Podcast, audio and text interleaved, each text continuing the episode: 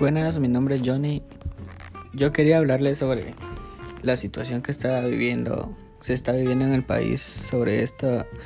eh, sobre este virus que es el COVID-19 y cómo lo interpreté o cómo me siento con esto.